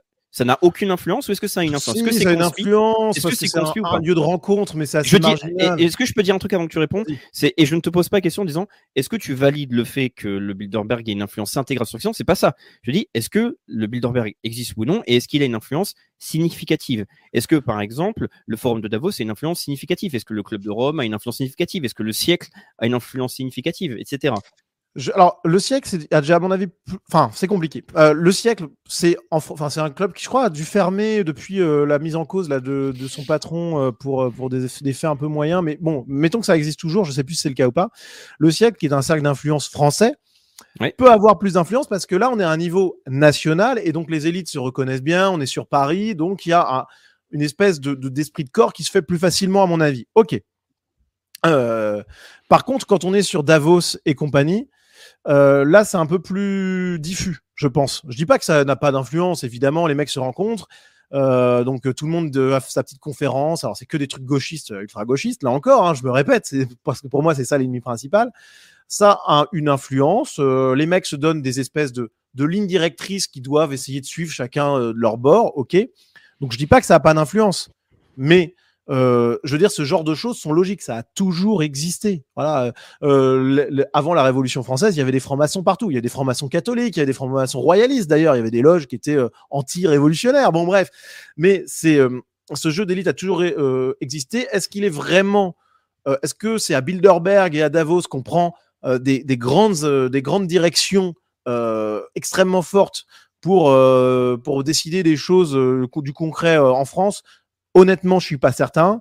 Euh, par contre, par effectivement, sur des clubs plus locaux type le siècle, là, à mon avis, il y a plus de, il y a peut-être plus de- d'influence. Voilà. D'accord, ok, très bien. Bah, ça, euh, je pense que c'est la réponse que je voulais entendre et qui me semble importante, euh, parce que encore une fois, euh, je, je ne peux que te rejoindre sur le complotisme excessif. Il faut, je, je suis tout à fait d'accord quand tu parles de rigueur intellectuelle. Euh, et, il me semblait pas clair à chaque fois certaines positions que tu pouvais avoir. Et le problème, c'est que j'avais l'impression que sur certains réseaux qui pouvaient être pointés du doigt, ça semblait être obligatoirement du complotisme. D'ailleurs, ça a été la réponse avec sur ta critique de Laurent Ozon lorsque tu l'accusais directement de vouloir en fait ne pas oser dire qu'il attaquait directement le lobby juif, qui pour moi Ah oui. est une attaque euh, rhétorique de ta part parce que c'est Ah non, c'est une réalité. mais, peu- mais Tout le monde le tu- sait. Bah après tu te bases peut-être sur des propos privés, mais dans tous les cas le problème c'est que ça par Non, exemple des ce genre propos de publics, des propos publics, et voilà, une connaissance générale. Bon, je vais pas revenir sur le cas Hmm. Mais oui, évidemment, euh, euh, il y a plein de gens. Alors, ils visaient peut-être pas que ce truc-là, mais quand on voilà, qui euh, qui qui, qui, qui disent euh, Occident pour pas dire le juif, bien sûr. Bon, bref, de Hmm. toute façon, c'est pas le c'est pas le sujet de ce truc-là, mais c'est c'est un, c'est un truc tr- très euh, très clair. Mais c'est pas Hmm. à la limite, euh, voilà, le juif est une réalité. Je veux dire, c'est voilà, euh, que ce soit euh, aux États-Unis ou en France, c'est une réalité. En- Aux États-Unis encore plus qu'en France. Voilà. Maintenant, bah, à la limite, si on le pointe du doigt, autant le dire. Voilà, je le dis, il n'y a pas de peur à avoir. Euh, c'est, euh, ça, ça, ça rend les choses plus claires. Euh, donc ça fait déjà une heure qu'on est en entretien. Il va putain. rester, ouais, il va rester peu de temps. On va, on va continuer tranquillement. Moi, j'ai pas de limite de temps, mais Ouais. on va pas euh, trop, trop rallonger non plus. Donc là, on a pu parler par exemple des problématiques justement de des camps dits de droite ou de la dissidence, etc. Avec un problème peut-être de positionnement, d'analyse selon toi. Euh, selon toi, qu'est-ce qu'il faudrait faire? Quel positionnement on devrait avoir dans le contexte actuel? Parce que je sais que par exemple, tu, tu, tu parles d'écologie, ou en tout cas, tu suis le travail de Julien. D'ailleurs, que je recommande aux gens de lire le livre Philosophie de droite, qui, même si vous n'êtes pas d'accord avec euh, les prestations orales, l'écrit euh, est complètement différent. C'est un excellent travail qui a été fait. Et je sais pas si quand tu parles de gauche, tu, tu te bases sur son travail, par exemple, euh, ce qui parle de la gauche justement. oui, oui, parti. Mais quelle, quelle serait donc la stratégie à avoir si donc le fait de parler du mondialisme, le fait de parler de l'économie, de l'oligarchie bancaire, euh, de, dénoncer le, le complexe militaro-industriel, l'OTAN, euh, de vouloir se rapprocher d'un monde multipolaire, etc. si ça ce n'est pas bon, qu'est-ce qu'il faudrait faire? Euh, compliqué parce que là tu me demandes un truc euh, vraiment. euh, moi, je, je- vraiment, je- je- la première chose qu'il faut faire. Donc là, je vais te faire une réponse un peu de, de professionnel de la communication. Je vais recentrer sur un autre sujet, mais la première chose qu'il faut faire, c'est se rendre compte que le populo-conspirationnisme est une impasse. Voilà. Juste et que même pire que ça, j'ai envie de dire, le populo-conspirationnisme, c'est du gauchisme. Voilà. Je vais vous prendre un exemple pour vous prouver ça. Euh, il y a une théorie populo-conspi qui est évidente, que tout le monde connaît, c'est celle du racisme systémique. C'est la croyance hein, selon euh, laquelle euh, les extra-européens en France seraient discriminés en raison d'un racisme systémique, ils seraient discriminés à l'emploi, au logement et compagnie, en raison d'un racisme systémique, un racisme d'État, un racisme si puissant qu'il infuserait dans toute la société française, y compris inconsciemment chez les Français. Bon. Euh, et c'est ce qui expliquerait bah, la moindre réussite de certaines populations. Je n'en dirai pas plus ici. Euh, c'est une théorie complotiste, conspira populo-conspi. Pourquoi populo? Parce qu'elle flatte les bas instincts. Si je réussis pas, c'est à cause des autres. Et conspi parce que bah, on est dans un délire pur. Si euh, certaines populations réussissent moins que d'autres, et là on touche au, au, au, au, tabou euh, égalitariste, c'est parce que en fait, de manière bioculturelle, il y a des inclinaisons, euh, des, euh, des réussites qui diffèrent entre les populations. Bon, euh, et le, le phénomène du racisme systémique, c'est c'est ce- ce- c'est exactement le même que celui du populo conspi qui va dire euh, ouais ce les, mauvaises élites m'empêchent de réussir. Alors dans certains cas, ça peut être vrai à, à certains degrés, bien entendu, mais c'est souvent un, espèce de réflexe gauchiste qui est de dire l'ennemi c'est l'autre, c'est pas moi ou c'est pas le peuple qui m'entoure parce que le peuple il est bon par exemple. Eh ben ça, je suis désolé. Non, il y a plein de choses desquelles le peuple français et même nous-mêmes, moi le premier évidemment, je suis très loin d'être parfait, euh, sommes responsables. Voilà. C'est pas des élites euh, qui nous obligent à, euh, à choisir euh, de voter Macron tous les ans. Alors oui, il y a de l'influence par la propagande médiatique, évidemment. Non mais bien entendu. Mais Surtout que c'est mal choisi avec le sujet Macron qui, pour le coup, c'est plutôt reconnu euh, dans, dans énormément de sphères que c'est en termes de création politique, de soutien politique et d'image. Bon, là, c'est quelqu'un qui a fait de la magie et pas tout seul. Donc, euh, Oui, bon, mais bon je veux dire, on est dans une situation qui est tellement folle en France, au niveau social, au niveau économique, au niveau euh, immigration et compagnie, qu'il y a un moment où même si euh, les types sont submergés de propagande, il y a un moment où il y a une, là, une part de leur responsabilité personnelle qui est engagée. Alors Macron, je suis d'accord, je, te- l'accorde. hein. C'est un exemple où le mec a été propulsé médiatiquement. Enfin, euh, bon, on n'est pas obligé d'écouter bêtement ce que disent les médias par ailleurs. Mais sur plein de sujets, c'est voilà, si je- si euh, il y a ça, euh, c'est pas de ma faute, c'est pas de la faute des autres. Bah, je suis désolé, mais non. Voilà. Euh, le Covid, euh, je suis désolé, mais les mecs, parce qu'en plus, alors dans le chat, les mecs me prennent pour un mec triple dosé et compagnie, ce qui est complètement faux. J'étais à droite, l'un des mecs qui était les plus en pointe de la critique sérieuse de l'hystérie sanitaire. Donc euh, les mecs, vous êtes pour complètement le coup, il faut le dire, c'est absolument vrai. De toute Ah oui. façon, consultez, consultez la chaîne. Euh, euh, soyez, faites tous preuve de rigueur intellectuelle, même si ça peut vous agacer, ce que moi je peux dire ou ce que Nicolas peut dire.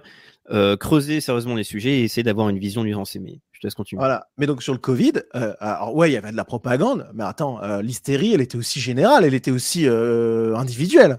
Je veux dire, moi, j'ai jamais, euh, euh, enfin, j'avais rempli des attestations pour que ce soit des fausses, si tu veux, mais j'ai jamais, euh, j'ai jamais respecté le confinement. J'ai jamais mis le, le masque, j'ai dû le mettre au début parce qu'on était tous un peu dans le flou, on savait pas trop ce qui se passait, donc ok. Mais une fois que j'ai compris que ça servait à rien, je l'ai jamais mis. Ou euh, sauf quand tu me prends le train, évidemment, donc tu es obligé de l'avoir, bon, euh, parce que sinon tu te prends une amende. Donc voilà. Mais je Non, dire, même, je recommande à tout le monde qui est légèrement malade et dans les transports, en, en Asie, moi qui étais au Japon, ça se passe comme ça, mettez un masque si vous êtes malade pour pas euh, cracher sur les gens. Bien sûr. Non, mais après, il y a aussi ça, c'est que les populo conspi sont, euh, sont aussi euh, pour euh, le, le, li- le libéralisme au niveau individuel. Bon, bref. Mais bon, ce que je veux dire, c'est que il y a aussi une part de, de notre responsabilité à nous. Il faut pas l'évacuer du revers de la main en disant c'est la faute des élites, c'est la faute des méchants, euh, de la CIA et compagnie, euh, et des médias. Il y a aussi de leur faute évidemment, mais il y a aussi de la faute, notre faute à nous, no- notre faute à nous. Voilà. Euh, donc il y a des manipulations de masse, il y a des propagandes de tous les côtés. Mais ça n'empêche que bah, on n'est pas obligé de tous tomber dedans et qu'il y a une part de, de responsabilité personnelle. Voilà. Euh, donc moi je pense que c'est quand même important. Et il y a aussi un, truc qu'il faut dire là-dessus sur le populo-conspirationnisme, c'est que c'est une impasse gigantesque pour, pour la droite. C'est-à-dire que on emmène les gens de bonne volonté sur une voie de garage, une impasse totale. On les emmène dans un coin où il y a des Silviano Trotta, euh, des- d'autres mecs comme ça, qui leur mettent dans la tête des idées qui vont leur faire perdre des années, des gens de bonne volonté qui s'éveillent à la faveur de la crise du Covid, à la faveur euh, de, je sais pas, les gilets jaunes et compagnie. Et le premier, euh, le premier contenu politique et idéologique qu'ils reçoivent, c'est ceux de populo-conspi qui flattent leurs bas instincts pour se faire du blé. Je le répète, les gens qui font ça le font consciemment pour faire du blé. Je le sais parce que je, je connais évidemment des gens qui ont choisi cette voie-là et je le sais que c'est pour le blé. Parce que les mecs, en fait, de, de- de ces lignes populo-conspi, ils, euh, savent que euh, les mecs qui les suivent sont des, sont des débiles. Voilà, ils le savent. Tout le monde le sait. Hein. Euh, tout le monde, voilà, qu'il y a plein de gens qui sont ramenés par ces lignes-là qui sont des débiles. Euh, mais par contre, ça fait tourner la boutique. Voilà. Et c'est plus, plus facile de faire ça pour faire de l'audience que de faire du- de l'identitaire. Et donc, du coup, ça marche bien, le discours prend bien parce qu'en plus, il y a des arguments qui peuvent paraître sensés. En premier lieu, quand tu écoutes un discours d'Assolino, un discours de Filippo, un- euh, tu peux te dire, euh, même de Stanislas Berton, de temps en temps, tu peux te dire, bah, le mec, il est câblé, c'est sympa ce qu'il dit. Ok. Mais, euh, mais du coup, euh, bah, en fait, le, contenu qui est, qui est dans lequel tu tombes en premier, c'est ça. Et les mecs t'emmènent ensuite vers un truc complètement délirant, vraiment complètement délirant, et tu perds des années à tomber dans une espèce de trou noir intellectuel. De la, il y a plus de rigueur, plus de, plus de, plus de, plus de questionnement. Et donc, les gens de bonne volonté qui pourraient être tentés bah, de, de sauver un peu le pays et de, de, de, remettre euh, le pays sur le, sur le bon chemin, eh bien, ils sont emmenés dans une impasse, ce qui pour moi est inqualifiable. Ça amène un public de, de, de malades, hein, et je suis désolé. D'ailleurs, je, je, je le dis, mais dans le chat, il y a des gens qui sont des, qui sont des, qui sont des, qui sont des tarés. Voilà. On- évident. bah, de toute façon, il y a toujours des, énormément de trolls euh, qui vont apparaître. Pour chaque invité, il y a toujours des personnes qui vont détester l'invité qui va venir. Est-ce que c'est représentatif de l'intégralité d'un public? Ça, on en avait parlé vite fait en off. Malheureusement, on a tout- on, on- il y a un, le public, on ne le choisit pas intégralement. D'ailleurs, je remercie Julien Lapérez pour le don de 5 euros. Merci beaucoup. Oui, mais Euh, on ne choisit pas son public. tu choisis pas Bah- ton public, mais t'en deviens prisonnier quand t'es populo conspi parce que euh, quand tu es, euh, quand tu changes ta ligne, que tu dis sur un sujet, tu prends une ligne un peu plus mainstream entre guillemets, un peu moins radicale dans le populo conspirationnisme, ton public il te chie dessus en fait. Et ça, vous avez déjà dû le vivre, ou vous allez le vivre, je vous le, je vous le prédis. Je mets, alors là, je mets tout mon argent dessus aussi. Euh, ce moment-là, vous allez vous dire merde, on est avec des gens avec qui on peut pas être intelligent, avec qui on peut pas avoir un discours nuancé, subtil et compagnie. Et ça, franchement, ça va être, euh, c'est un, truc qui est terrifiant. Et moi, je suis très heureux et je remercie d'ailleurs euh, tous les gens qui suivent euh, ma chaîne et qui même me soutiennent financièrement. C'est un régal d'avoir des gens intelligents avec qui échanger, avec qui discuter ou qui regardent mes vidéos. Je n'ai pas de problème parce que je n'ai pas choisi cette ligne-là, parce que je n'ai pas cédé aux sirènes de l'argent facile et de l'audience facile. Et je suis tellement heureux de ça. Et je, franchement, je te le dis, Raphaël, je, t'es, t'es quelqu'un qui a l'air mesuré, intelligent. Voilà. Je te jure que tu, ça va, ça va te, ça va te faire te, enfin, tu vas te mordre les doigts que géopolitique profonde ait pris cette, cette ligne populo. Ben, Justement, en fait, c'est là où moi je justement parce que là on pourra parler un petit peu voilà de vu qu'on a un peu présenté le cadre euh, des différentes critiques que tu as pu faire sur différentes personnalités, mais même par exemple sur le média euh, donc de géopolitique profonde. Euh, bah, nous, par exemple, on essaye d'inviter, par exemple en termes d'invités, on, invite un maximum de personnes avec des avis divergents. Par exemple, on a fait venir Patrick Edery. Est-ce que ça fait de nous des pro-ukrainiens Ah, Moi, non, quelque mais- chose que je dis, c'est que nous, on envoie énormément d'invitations à des personnes qui refusent. Ça, c'est, ça, c'est, c'est vrai que c'est une limite. C'est une limite. moi, mais- par exemple, ça fait, ça fait des semaines que je demande, tout bête, hein, que je demande à la Tronchambier, le, le zététicien Ouais, à Tronchambier, ok. de venir. Pour lui dire, est-ce qu'on peut parler, justement, voilà, du complotisme? Voilà. Et il ne répond même pas. Ouais, bon, bah Donc après, lui, il est dans Donc- un drôle de délire. Mais tu vois, donc que- nous, on, fait, on essaie de, venir, de faire venir un maximum euh, d'invités différents. Le problème, c'est que je suis conscient que, par contre, parmi certains invités, et ceux qui, en plus, faire faire de l'audience, euh, parlent de choses euh, qui t'énervent, que tu considères absolument fausses, etc. Mais par exemple, un média qui fait venir des invités, là, par exemple, tu avais ciblé euh, Livre Noir, qui avait une position, on va le dire, mais de toute façon, c'est assumé de leur côté, très pro-russe. Oui. apporter un message pro-russe parce qu'ils veulent aller euh, à contre-courant de le- des médias mainstream qui sont totalement pro-ukrainiens. Bon, bah, ça se défend, ça permet d'avoir une pluralité d'informations. Mais nous, par exemple, on invite, euh, bah, on essaie d'inviter un maximum d'invités différents et dans un panel large avec des personnes même qui se contredisent en termes d'idées. Et ensuite, justement, tu attaques et tu nous as attaqué sur le côté boutiquier. Ouais, ah ouais, ouais, ouais. Bah, Eh ben, juste, je me permets, avant d'a- d'arriver au côté boutiquier, parce qu'il faut en parler. Moi, je t'avoue, et d'ailleurs, je, je, tire, je te tire mon chapeau et je tire mon chapeau au gars de géopolitique profonde, Parce que quand vous m'avez invité, moi, j'ai pensé refuser pour plusieurs raisons différentes. Parce que je me suis dit que c'était un média qui ne me correspondait pas, et etc. Euh, mais je t'ai trouvé mesuré, euh, j'ai vu quelques interviews que tu avais fait, j'ai vu que tu étais, étais, nuancé, etc. Euh, en plus, j'aime bien croiser Mike Borowski. Euh, généralement, quand on se croise, on se titille un peu parce que voilà, c'est mon populo conspi préféré. Voilà, bon. Euh, mais j'ai quand même longuement hésité, ce qui a le côté boutique. mais je t'ai dit, et je, franchement gros gros coup de chapeau. j'ai dit, bah écoute, Raphaël, moi je veux bien venir. Par contre, si je viens, je, te le dis, je voulais être sport. Hein. Euh, je vais vous rentrer dedans. Je vais rentrer dans la ligne Populo Conspi, mais je vais mmh. aussi vous rentrer dedans parce que je pense que vous êtes dans l'impasse. Et je t'ai dit, par correction, je te préviens, parce que j'ai pas envie que euh, ça soit un problème pour, euh, pour toi, pour vous, etc. Et j'admets que j'ai totale liberté de parole dans cette émission. Donc franchement, Là, pour le coup, il n'y a rien à dire. C'est vraiment. Oui, euh, et que tu n'as pas une opposition frontale et qu'on on échange même sur, sur certains points nuances. Euh, enfin, on essaie d'avoir des nuances. Mais nous, on donne une liberté d'expression totale. La seule limite étant bon, l'algorithme et la loi. Bon, bah, oui, non, mais complètement. Mais en tout cas, pour, pour, pour, donc j'ai quand même du coup j'ai quand même un peu euh, mis quelques billes de côté et cette chaîne géopolitique profonde. alors Mike Borowski en avait parlé quand il était venu dans Nouvelle Vague pour pour parler de ça.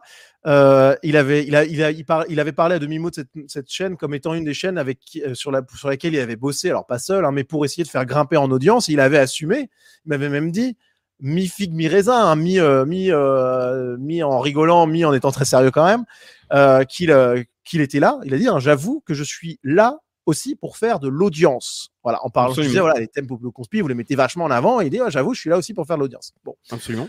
Alors, voilà, bon, ben, moi, je, je, trouve que c'est un sacrifice énorme. Mais du coup, j'ai regardé euh, les, les 60 dernières émissions en direct que vous avez euh, diffusées sur euh, YouTube. Donc, c'est dans l'onglet en direct sur votre chaîne YouTube. Donc, il y a 34 personnes que je connaissais parmi celles-ci, et 28 sur 34 étaient à un degré ou à un autre dans ma grille de lecture. Donc, évidemment, ça ne va pas faire l'unanimité, mais étaient des populo conspi. Voilà. Euh, j'ai mis léger, moyen, grave, euh, voilà, selon ma grille de lecture. Mais on arrive grosso modo à 28 sur 34, c'est 82%, c'est assez gigantesque. Ensuite, il y avait plein de gens que je connaissais pas. Donc j'ai estimé, alors tous les titres sont putaclic, hyper populo conspi évidemment, mais c'est le jeu de YouTube, donc je comprends. Euh, les inconnus, donc je les ai estimés en étant quand même très généreux sur le côté non populo conspi ou populo conspi. On arrive à 42% euh, de populo conspi. J'ai été très généreux euh, sur ces trucs-là. Je pense qu'il y en a plus, mais c'est pas grave. Alors, c'est pas. C'est quand même gigantesque, tu vois, quand tu fais 85% euh, et 42%, en tout, ça fait 65% de populo conspi, si on fait le ratio. C'est quand même pas anodin. Je suis d'accord, conscient, et tu as raison, c'est un très bon contre-argument que vous, vous proposez et que les gens viennent pas. Donc, du coup, vous vous retrouvez avec peut-être plus de gens dans cette tendance-là que moi j'ai identifiée mais qui viennent de plus en plus par contre, au fur et à mesure qu'on gagne de l'influence, qu'on a de plus en plus d'audience. Parce qu'en fait, c'est ça aussi euh, ce que avait dit Mike sur ta chaîne, et c'est logique, c'est qu'il y a une réalité euh, pragmatique en fait, en termes d'efficacité pour un média. Il faut gagner en influence. Bah, pour gagner en influence, il faut, il faut tout simplement essayer bah, d'évoluer. Donc oui, on donne la parole à différents types de personnes. Euh, certaines personnes qui permettent de gagner justement en, termes de vues, etc. Mais après, on fait venir, si possible, des personnes qui peuvent contredire. On donne la parole à tout le monde, mais il faut une stratégie de communication, absolument. Ouais, mais sinon, tu pas. Hein. Hein. Simplement, c'est juste que pour moi, il y a un gros problème, c'est que moi, je suis un combattant idéologique, vraiment, mmh. et je ne veux pas envoyer des gens de bonne volonté dans une impasse que je sais être une impasse, voilà, et euh, je ne veux pas m'enfermer avec un public de malades. Voilà. Donc du coup, je, je pense que c'est un choix que vous avez fait et je voilà, vous, vous verrez ce que ça donne. Hein. Ça se trouve, je me trompe et vous serez dans quelques années complètement libéré de ces, ces chaînes-là. Mais ça m'étonnerait quand même, surtout que je suis quand même obligé de le dire. Euh, quand vous, il y a ce côté boutiquier, quand, tu, quand vous cliquez sur le lien qui est dans bas de cette, cette enfin, qui est dans la description de cette même vidéo, que j'encourage tous à faire évidemment. bah moi, je vous invite à le faire, mais à regarder ce qui se passe. Et c'est une lettre c'est une lettre pour une, c'est un tunnel de vente pour une lettre d'information qui reprend tous les codes les plus, euh, les plus euh, putaclic et les plus, euh, bah, vous savez, les formations d'immobilier, les trucs un peu, un peu de tunnel de vente à la con, de mmh. formation en crypto-monnaie et compagnie. Mmh. C'est absolument abominable. Dedans, je suis désolé de le dire parce que ça, ça, fait un peu dégueulasse de cracher dans la soupe, mais je t'avais dit que je rentrerais dedans. Mais dedans, Bien sûr. on a votre fondateur, je crois que c'est Michael Pogam, c'est ça? Non, Frank Pengam. Comment? Frank Pengam. Frank Pengam, ok. euh, qui se place à côté de Charles Gave euh, en tant qu'auteur sur le site Goldbroker, un truc qui avait fait euh, bondir Emmanuel Gave à l'époque sur Twitter. J'ai le tweet à dispo qui montre qu'effectivement, c'est de, de, la technique putaclic pour attirer des gens. Voilà. sur un contenu qui promet de lutter contre l'effondrement à venir, contre la crise, des placements mirobolants et compagnie. Je pense sincèrement, je m'arrêterai là parce que j'ai pas envie d'en faire trop par correction pour euh, toi qui me reçois. Ah mais justement, euh, c'est bien. mais je pense qu'il faudra, il faudra à une technique euh, de d'amasser l'audience euh, qui est capable de tomber dans ce genre de, choses-là, qui sont des discours à la Jovanovic sur l'effondrement et compagnie, pour se faire un maximum de blé via un tunnel de vente qui, honnêtement, me, si j'étais, enfin, si j'étais un mec normal, me, me, me ferait fuir immédiatement. Et je pense que euh, c'est du coup c'est c'est l'appât du gain qui euh, qui amène euh, cette chaîne à, à, exister. Et c'est certainement pas euh, élever les consciences et certainement pas sortir euh, les, les, gens de bonne volonté de cette impasse populo-conspi. Je souhaite que je me trompe et que dans quelques années j'ai tort, mais je pense malheureusement que on est face à quelque chose qui n'est pas une arnaque, parce que j'imagine qu'il y a quand même un peu de contenu à peu près, mais par contre on est face à quelque chose qui est de l'ordre de la boutique bah, justement, on est là pour l'appât du gain. Voilà. Donc, euh, bah, je vais me permettre de répondre. Euh, surtout que la, fin, euh, la fin était un peu. ce qui est marrant, ce qui est dommage, c'est que c'est méprisant sans avoir vérifié. C'est-à-dire que déjà, qu'on soit clair sur quelque chose, donc évidemment, il y a des services qui sont proposés les gens peuvent euh, chercher et acheter certains services que l'on propose. On propose différents types de solutions pour protéger le patrimoine, pour euh, décentraliser, moins dépendre des banques, etc. Oui, évidemment, il y a des services payants, absolument. Il y a aussi des formations gratuites. On n'a pas arrêté de le dire. Vous pouvez d'ailleurs consulter facilement sur le site des formations gratuites si vous ne voulez pas payer.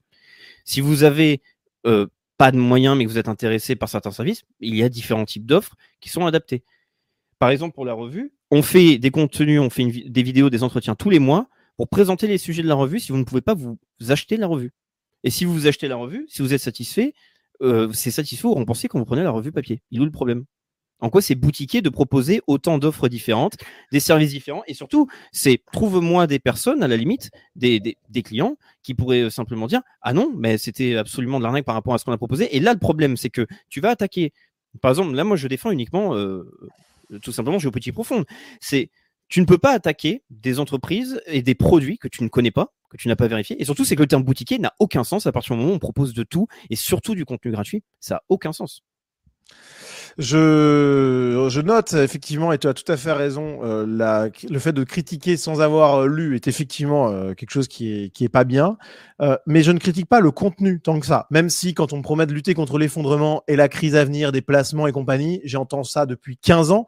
Et en soi, j'ai toutes les alertes qui sonnent parce que je pense que c'est du bullshit. Ok, alors on a... mais non, voilà. mais, alors, mais ça, il faut en répondre parce que, comme tu l'as très bien dit tout à l'heure, tu ne t'y connais pas trop en économie, etc.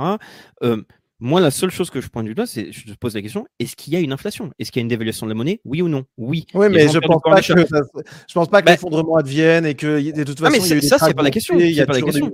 Non, non, non, c'est pas la question. C'est qu'on euh, toute façon, consulte vous promettez hein. vous, promettez l'effondrement dans la, sur la lettre, dans la pub pour la lettre d'info. Alors, c'est mort. Et là, c'est le problème, encore une fois, des diffusions. C'est pour ça que je suis content qu'on puisse s'entretenir pour tout préciser l'intégralité de ces termes. C'est si pour toi, l'effondrement, c'est obligatoirement un effondrement radical, d'accord. Mais moi, personnellement, je vais considérer que euh, si avec quelqu'un qui est au SMIC avec 1200 euros par, an, 1200 euh, euros par mois ou même 2000 euros par mois, euh, avec les impôts, les taxes que tu as sur de l'URSSAF quand tu es en auto-entrepreneur, enfin le prix de l'énergie, le prix des loyers, le prix de la nourriture, si à la fin tu as simplement 20, 10, 20% de l'argent que tu gagnes à la base comme pouvoir d'achat, j'appelle ça un effondrement.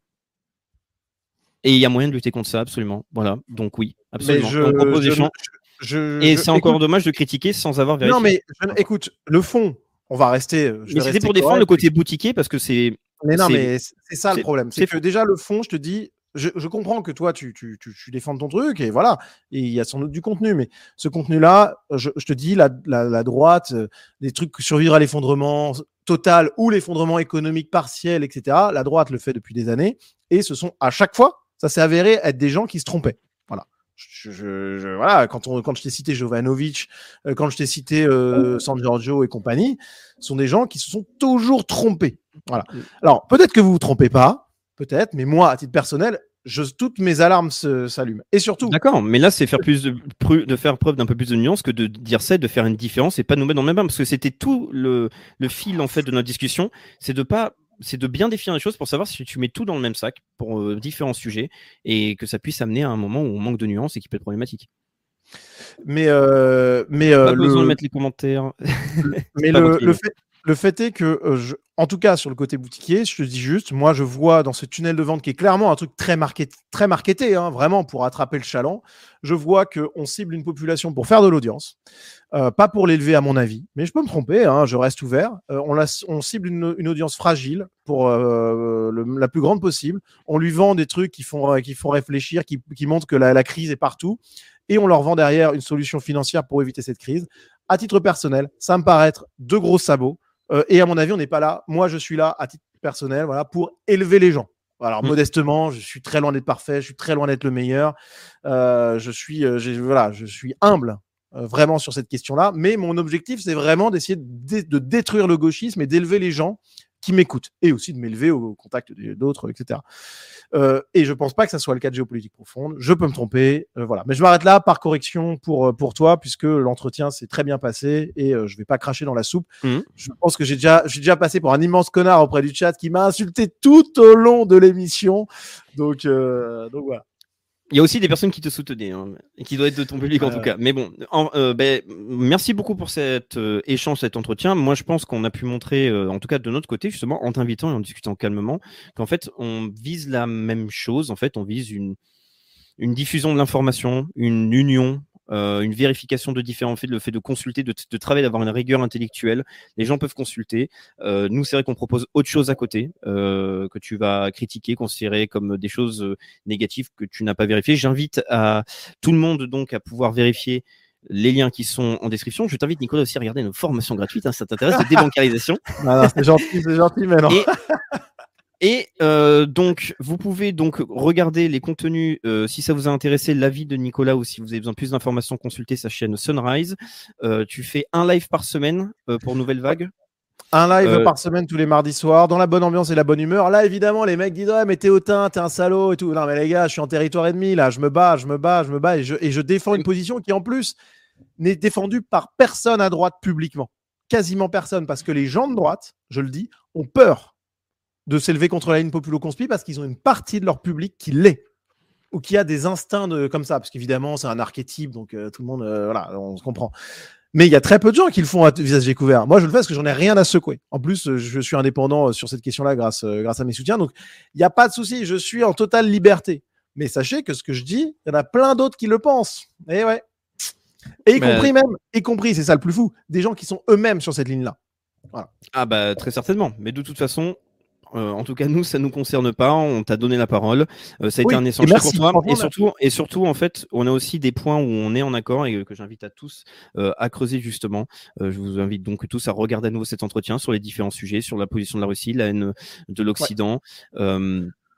Il faut faire preuve de rigueur intellectuelle. Donc, euh, excuse-moi, je meurs de chaud, donc je vais devoir euh, clôturer cet entretien.